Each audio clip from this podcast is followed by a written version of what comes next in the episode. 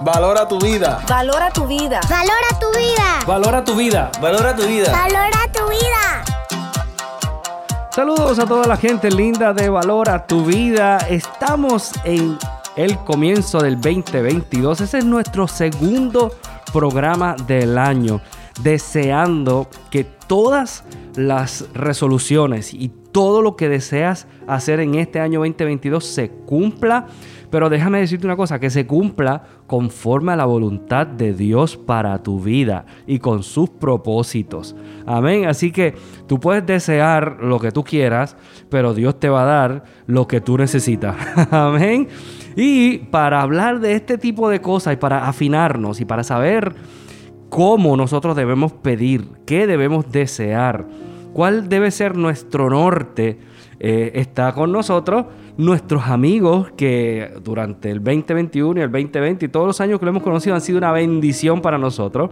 Que es la pastora Gina Díaz, Iván Sariego, ¿cómo están? Bien, bendiciones a toditos. Amén. Gina, cuéntame, ¿qué Dios te ha dado para nosotros durante el día de hoy?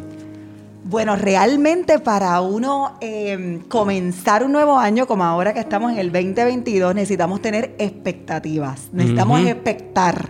Muchas veces hemos esperado cosas que no se han cumplido o hemos pasado por procesos que son difíciles, que nos quitan la esperanza o las fuerzas. A veces hay personas pues que han perdido hasta la fe eh, y hemos creído más en las cosas que hemos querido que en el Dios que nos puede proveer lo que queremos y necesitamos. Amén. Gina, yo te tengo una pregunta. Tú sabes que, yo te hago preguntas que te dejan pensando. dímela, dímela. Y que no te lo dije antes de empezar el programa, pero bueno, aquí te la zumbo. Mm. He escuchado una frase, he escuchado una frase, y tú dime hasta dónde, ¿verdad? ¿Se puede o no se puede? Que dice que las expectativas es la madre de la desilusión. Uh. Entonces tú me acabas de decir que debemos de tener expectativas. O sea, ¿hasta dónde yo puedo tener una expectativa sin tener que desilusionarme? O cuando una persona no decide tener expectativa por miedo a desilusionarse. Oh. O dígame usted. Oye, está poderoso esta pregunta. Fíjate que expectativa viene de, expectación. Ajá. Y expectación es confianza en algo bueno. Entonces muchas veces nosotros hemos confiado en lo que nosotros queremos que sea bueno. Mira cómo tú introdujiste hoy este, hoy este tema, ¿verdad? Eh, podemos creer que algo es bueno y realmente quizás no lo es. Y muchas veces podemos eh, esperar eh, sobre nuestros propios deseos y caprichos, pero cuando nosotros esperamos en el que es fiel y digno eh, de esperanza, ¿verdad? Que es Jesucristo, entonces ahí yo puedo estar en la seguridad de esa palabra que dice en Jeremías, yo sé muy bien los planes que tengo contigo, planes de bien y no de mal. Planes de bendición, no de maldición, a fin de darte un futuro y una esperanza en otras porciones bíblicas dice, a fin de darte un futuro y esperanza, ¿verdad? Como un futuro lleno de esperanza. Amén. Entonces esas esperanzas a veces pueden ser que tengo un carro bonito, que fulanito esté conmigo, que pase esto ah. conmigo. Y hay, hay cosas que sí están dentro del plan de Dios porque bendicen a Dios y eso se da. Por ejemplo, yo le pido a Dios sanidad, pero ¿qué va a hacer con esa sanidad? En este 22, si Dios te sana, otros sabrán que Dios te sanó edificarás al cuerpo de Cristo porque estás sano. ¿Qué harás con tu sanidad? Ok. ¿Eh? Yo recuerdo una persona que Dios lo estaba sana, él estaba pidiendo sanidad, pues porque tenía un proceso de un problema de cirrosis. Y yo le dije, ¿qué tú harías si Dios hiciera ese milagro? Bueno, pues quizás bebería menos. O sea que la ah, persona no, estaba arrepentida para decir, si tú me das la oportunidad, yo voy a cuidar mi sanidad. Yo voy a cuidar mejor mi templo, mi cuerpo. Claro. Entonces, eh, me gustaría, ¿verdad? Esta, yo creo que esto lo vamos a seguir contestando en, el proceso de este, Fluye. de este tema. Pero antes de esperar lo nuevo, primero hay que hacer como una revisión de lo viejo. Porque dice que Dios no, ¿verdad? No pone vino nuevo en odres viejos porque se dañaría. Correcto. Así que pienso que para poder tener una expectativa y no terminar desilusionado, porque dice la palabra que la bendición de Jehová no entristece ni añade desilusión, o sea, no desilusiona ni añade tristeza en ello. O sea que si estoy desilusionándome es porque esa bendición yo me la quise adquirir, pero no era de Jehová. Correcto. Ah, lo primero que tenemos que estar conscientes es que si lo que nosotros anhelamos es la es parte del plan de Dios o es un capricho mío. Fíjate que interesante. Y lo, el, plan, el, plan, de Dios se de, lo que yo veo en la Biblia, que el plan de Dios se define por sus promesas. Hmm. ¿Verdad? Él promete algo y si yo me amarro a esa promesa, si me alineo ahí. Si me alineo a esa promesa, entonces no voy a tener desilusión porque esa promesa ya sé que se va a cumplir. Uh. Pero si Dios no ha dicho nada al respecto y yo, deseo el carro nuevo y la casa nueva, no, que no está mal desear eso. Pero volvemos, ¿con qué propósito? ¿Es el tiempo de Dios para, para, para, para ti, para esa casa para ti, para ese carro para ti? Eh, ¿Va a producir alguna bendición y va a, va a dar testimonio a otros? este, todas esas preguntas son las que uno se tiene que me contestar. Me acercará en gratitud más a Dios porque tú estás agradecido de lo que Dios me dio o al revés me tengo que poner a trabajar tanto que ya entonces no me congrego, no tengo tiempo para mis prácticas espirituales porque tengo que estar trabajando para pagar ese. Ah, exacto. que hay que... Yo creo que eh, a esto hay que ponerle a nuestra esto las expectativas conllevan fe pero a nuestra fe hay que ponerle propósito porque oh. Dios no Dios no nos da algo eh, para que no hagamos nada con eso mm. y yo creo que el problema que nosotros nos hemos creado es que nosotros vemos que un año se va y un año viene. Y lo que tenemos son deseos, ¿verdad? Cada quien tiene un deseo. Pero entonces, ¿qué pasa con los deseos si no le ponemos un objetivo? hay mucha diferencia entre esperar que las cosas sucedan y trabajar por hacerlas realidad. Y yo creo que nosotros tenemos que ser, reconocer, existen tres tipos de personas. Las que hacen que las cosas sucedan las que, las que miran cómo suceden las cosas y las que se preguntan qué sucedió. y, tú te, tienes que visualizar, ¿verdad? Porque la fe, la, la certeza de lo que se espera y la convicción de lo que no se ve. Pero ninguno de los grandes hombres de Dios, grandes hombres de fe, no dejaron de caminar esperando que Dios hiciera. ¿Verdad? Nosotros tenemos que ponernos en movimiento. Muchas veces nosotros nos, nos nos encerramos en un marco religioso creyendo que Dios tiene que obligadamente hacer por nosotros. Y yo creo que... Le torcemos el brazo a Dios. Le torcemos el brazo. Si nosotros tenemos expectativas, tenemos que también tener objetivos. Y el que tiene objetivo tiene que tener estrategia para lograr el objetivo.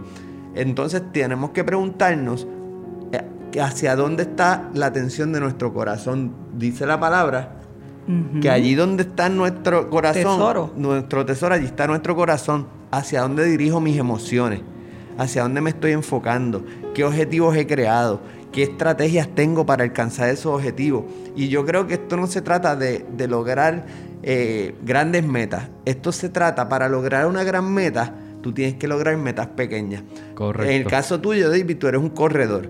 tú, tú, no puedes pretender correr 26 millas en un maratón cuando no has corrido un 5K. Claro. Pues esto se va desarrollando. Entonces nosotros tenemos que desear pero ponerle propósito a ese deseo, porque si no se queda en un deseo. Eso que tú traes me gusta porque esa es la diferencia entre un sueño y una meta. Yo creo que de ti fue que lo aprendí. no me acuerdo. sí, de, Pastor Kevin. Ah, también ah. él lo llegó a mencionar. Él decía que un sueño es algo esperado, anhelado, ¿no? Pero una meta es cuando ya tú tienes estrategias o formas de poder hacer ese sueño algo real, algo, una realidad. Y también él decía que muchas personas por ver algo pequeño prefieren no hacerlo. ¿Para qué yo voy a hacer 10 minutos de ejercicio si lo que me corresponde por lo menos estar haciendo hora y media? ¿No? ¿Ve?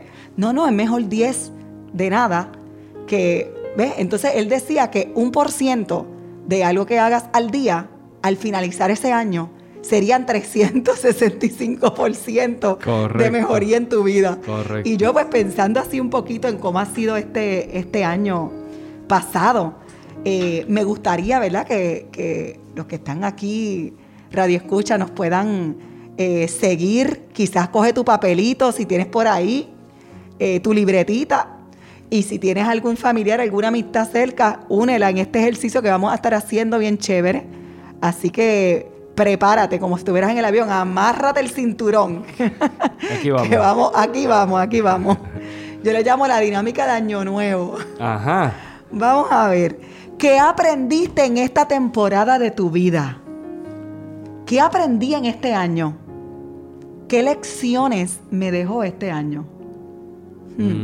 Sí, es bueno eh, hacer recuento. Realmente uno lo hace como para Thanksgiving. Uno empieza a hacer eso como que, ah, porque tengo que dar gracias. que puedo agradecer. No, no, ese va, ese va más ahorita. Pero... Ok, ok. Siempre se va adelante el baby. Sorry.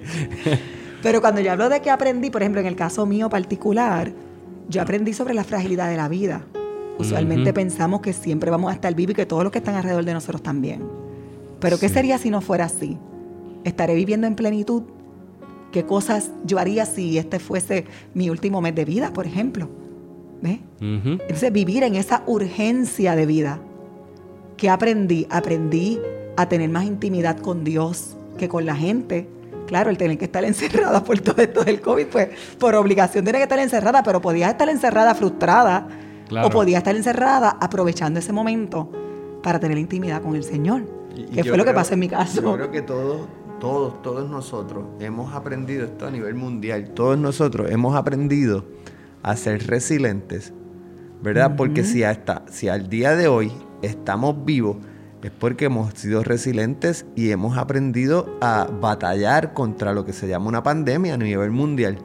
Y eso es algo que tenemos que tener consciente, que muchas veces uno se pregunta, ay, yo, esa pregunta de qué yo hice en el, en, en el año anterior, en el 2021, y no te tienes que frustrar, porque yo creo que Dios es un Dios de nuevas oportunidades y has sido resiliente, al día de hoy has sido resiliente y, te tienes que programar y visualizar. Yo creo que la técnica de visualización es bien importante. Visualízate en, un, en un, sitio, en un destino, porque Dios, lo dice la palabra, eh, Él, nos da destino. Y entonces, ¿cómo vamos a llegar a ese destino? Pero antes de llegar ahí, yo quería, ¿verdad?, eh, continuar con eso que me estabas hablando de resiliente, ¿verdad? Ajá. Fíjate que en estos días atendía en la clínica a una persona que estaba pasando por un proceso de divorcio bien contencioso, bien difícil eh, este año pasado. Y mm, yo pensé, ¿verdad? Cuando fue a despedir el año, una de las cosas que, que esa persona trajo, ¿verdad? En el taller de Yo Decido, era, yo brindo por mí, porque superé lo que nunca pensé que podía ser superado. Mi temor al abandono, Superé una infidelidad y superé el, el, ¿verdad? Como ella decía, su falta de determinación, porque ella decía, ¿verdad? Después que hablé con ella, tenía mucho tiempo que tenía que haber tomado una decisión porque era una relación tóxica y un poquito maltratante, ¿verdad? Y nosotros creemos en la reconciliación. Creemos en que Dios hace milagros. Claro. Pero también creemos que tenemos que cuidarnos cuando esa otra persona quizás no quiere entrar en esa consagración con Dios o en ese deseo de buscar ayuda para mejorar las cosas. Definitivo. Y quizás tú no has pasado por un proceso de divorcio, quizás sí, pero quizás has pasado otros momentos difíciles en tu vida. Y quizás pudieras celebrarte y decir, que yo he superado este año, que yo vencí este año. ¿Habrá algo que tú hayas vencido en este año? Que tú puedas celebrarte porque lo venciste, porque lo superaste. Quizás tú superaste el COVID, eres un sobreviviente. Quizás tú superaste la amargura, una depresión, la pérdida de alguien o el, el miedo. Ahora con todo esto hemos estado superando temores, ¿verdad? Fíjate, quiero traer algo y quiero citar a Albert Einstein. Albert Einstein trajo algo muy interesante de lo que él hablaba sobre la crisis. Y uh. fíjate cómo él la describe. Sí, porque quizás uno de los que está por aquí escuchándonos ha superado la crisis. Claro, es que la pandemia es una crisis. Es una crisis. Y es una crisis a nivel espiritual, a nivel emocional y a nivel físico. Correcto. Es una crisis que te afecta, ¿verdad? En todos los ámbitos de tu vida. Y Albert Einstein dice que la crisis es la mejor bendición que puede suceder a personas y a países. Porque la crisis trae progresos. La creatividad nace de la angustia como el día nace de la noche oscura. Es en la crisis que nace la inventiva, mm. los descubrimientos y las grandes estrategias. Quien supera la crisis se supera a sí mismo sin quedar ser superado. Wow. Qué interesante. ¿Sabes qué? Eso, eh, una, de las cosas que me, que me gusta de correr es que he aprendido que el, eh, eh, cuando tú juegas baloncesto, son puntos que tú tienes que hacer y el que haga más puntos, pues ese gana.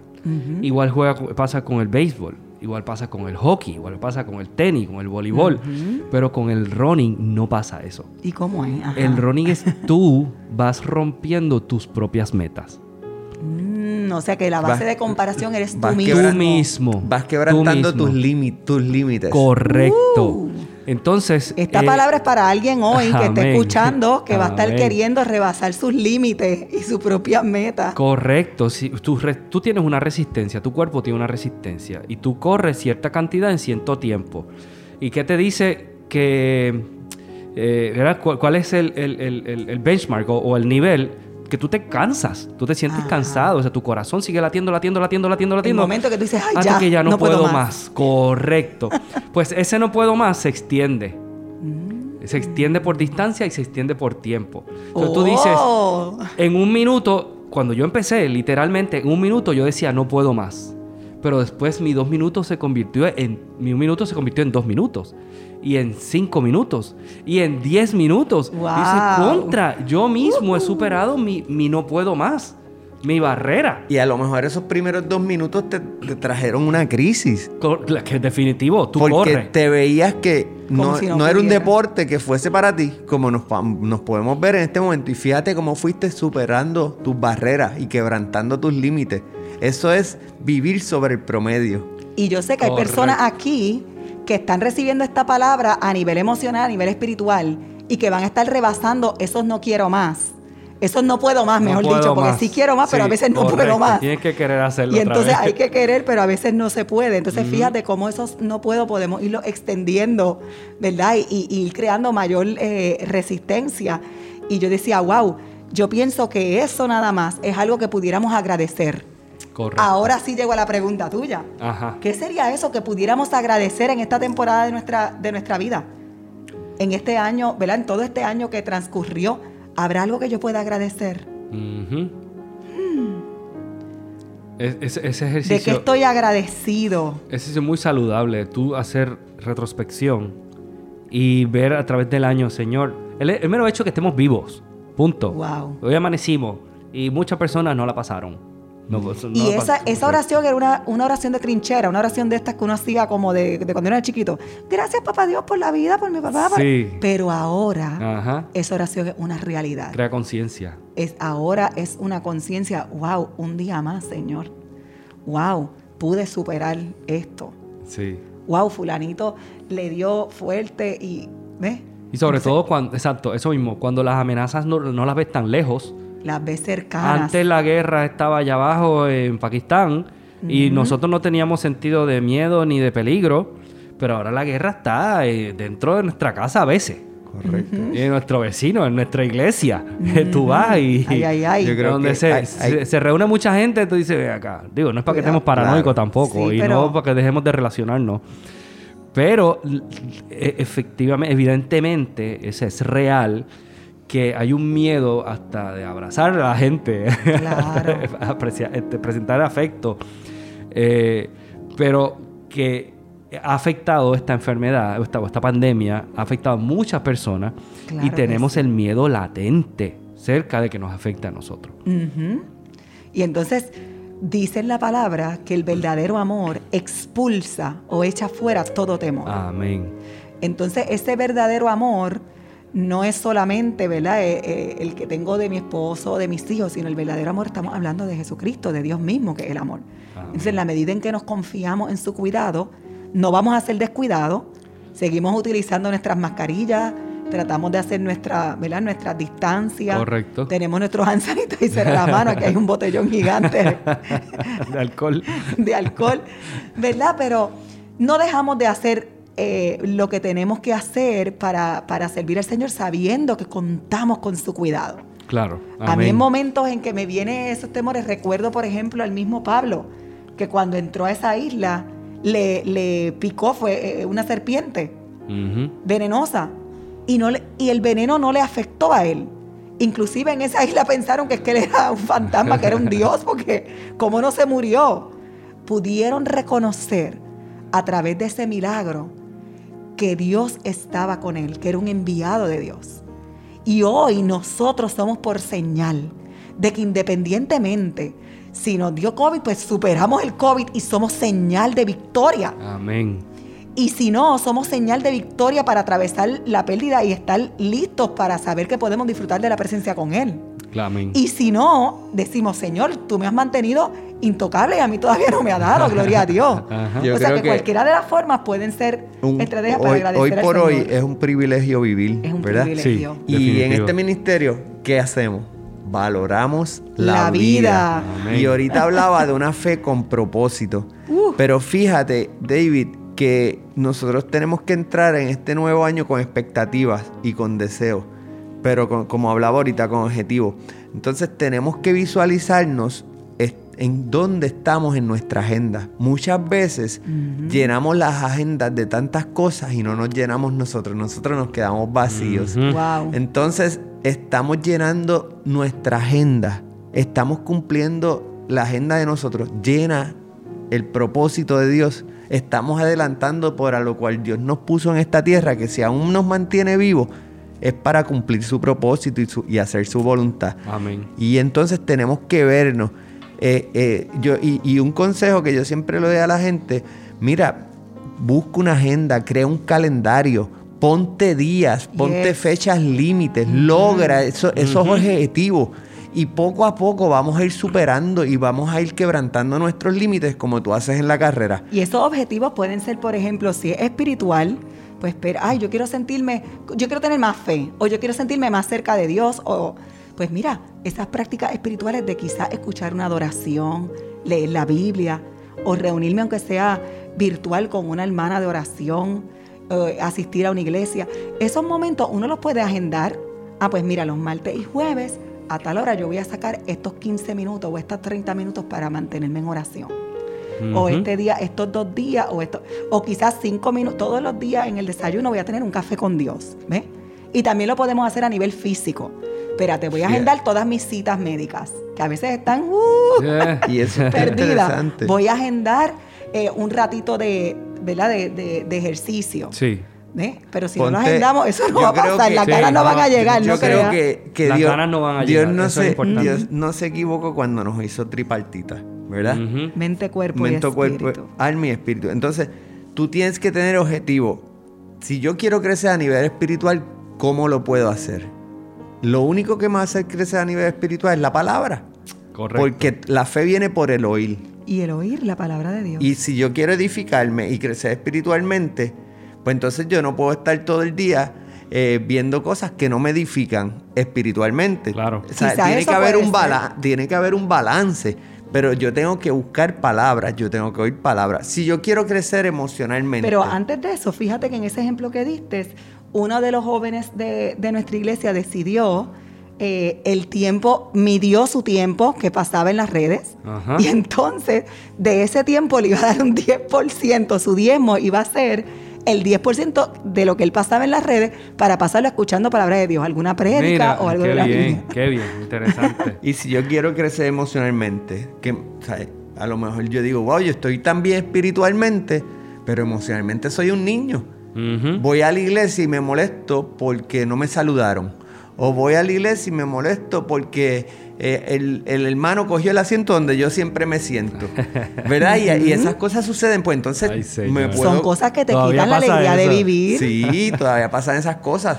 Entonces, eh, eh, emocionalmente puedo estar súper maduro espiritualmente, pero súper inmaduro emocionalmente. ¿Ve? Y esto yo creo que tiene que ser un justo balance. Y entonces fíjate que quizás pueda ser eh, el proceso de buscar una ayuda profesional. Claro. Quizás pueda ser el proceso de tener estrategias para eh, de diversión, coger pequeñas mini vacaciones, disfrutar de la naturaleza disfrutar de, grupos de apoyo o de personas que sean saludables emocionalmente y que te puedan dar un buen consejo o que puedan compartir un ratito de alegría. Eso incluye, cuando yo hablo de un balance emocional, eso incluye sacar de nuestra vida personas que acuérdate que la fe viene por el oír, pero la toxicidad viene por el oír. También. ¿Qué nos pasa, David, si todos los días queremos comer eh, hamburger, hamburger, papa frita, papa frita, hamburger, hamburger, en un momento va a llegar el corazón y no va a poder más, ¿verdad? Pues así es con las personas tóxicas. A nivel social. Para crecer emocionalmente tenemos que sacar cosas tóxicas de nuestra vida. ¿Qué tendrás tú que sacar en esta tarde?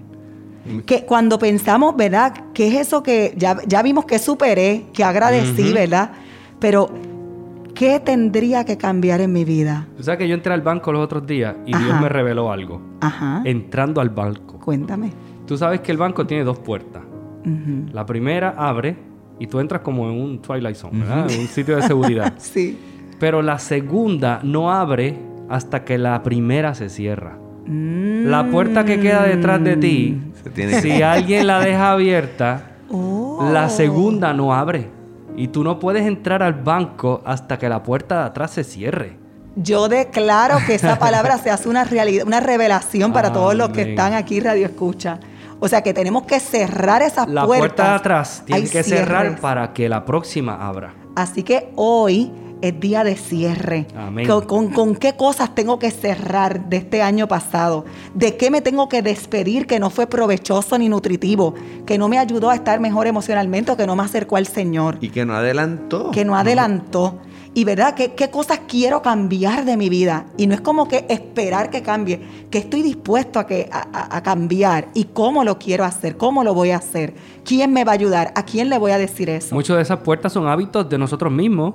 Anda. Son hábitos que nosotros tenemos que dejar de hacer. Costumbres. Y patrones de conducta que hemos aprendido y, hemos, y creemos que porque lo hemos aprendido, ya sea de nuestros padres que, o de, algún un profesor, un maestro que nos enseñó, que los creemos como buenos, pero no necesariamente son correctos, ¿verdad?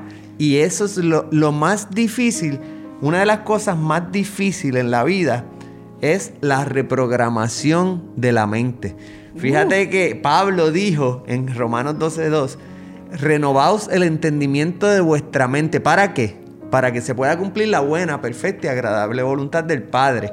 Entonces, una de las cosas más difíciles, David, es dejar cosas que por años hemos estado haciendo creyendo que están bien, pero no nos adelantan. Entonces, fíjate que ya que tenemos esa oportunidad, no sé si ustedes recuerdan esa lectura que dice que el Señor abrirá puertas que no podrán ser cerradas. Creo que es en Isaías que lo dice. Isaías 26 creo que es. Y dice que las que Él cerrará no podrán ser abiertas. Hay unas que van a ser abiertas y otras que van a ser cerradas, pero Él necesita que nosotros estemos dispuestos a que Él haga esas transformaciones en nosotros. Así que la fe opera con expectación. Vamos a esperar lo mejor de este año 2022. ¿Qué es lo que quieres cambiar en tu vida? ¿Qué es lo que decides para este año? ¿Qué expectativas tienes para este año?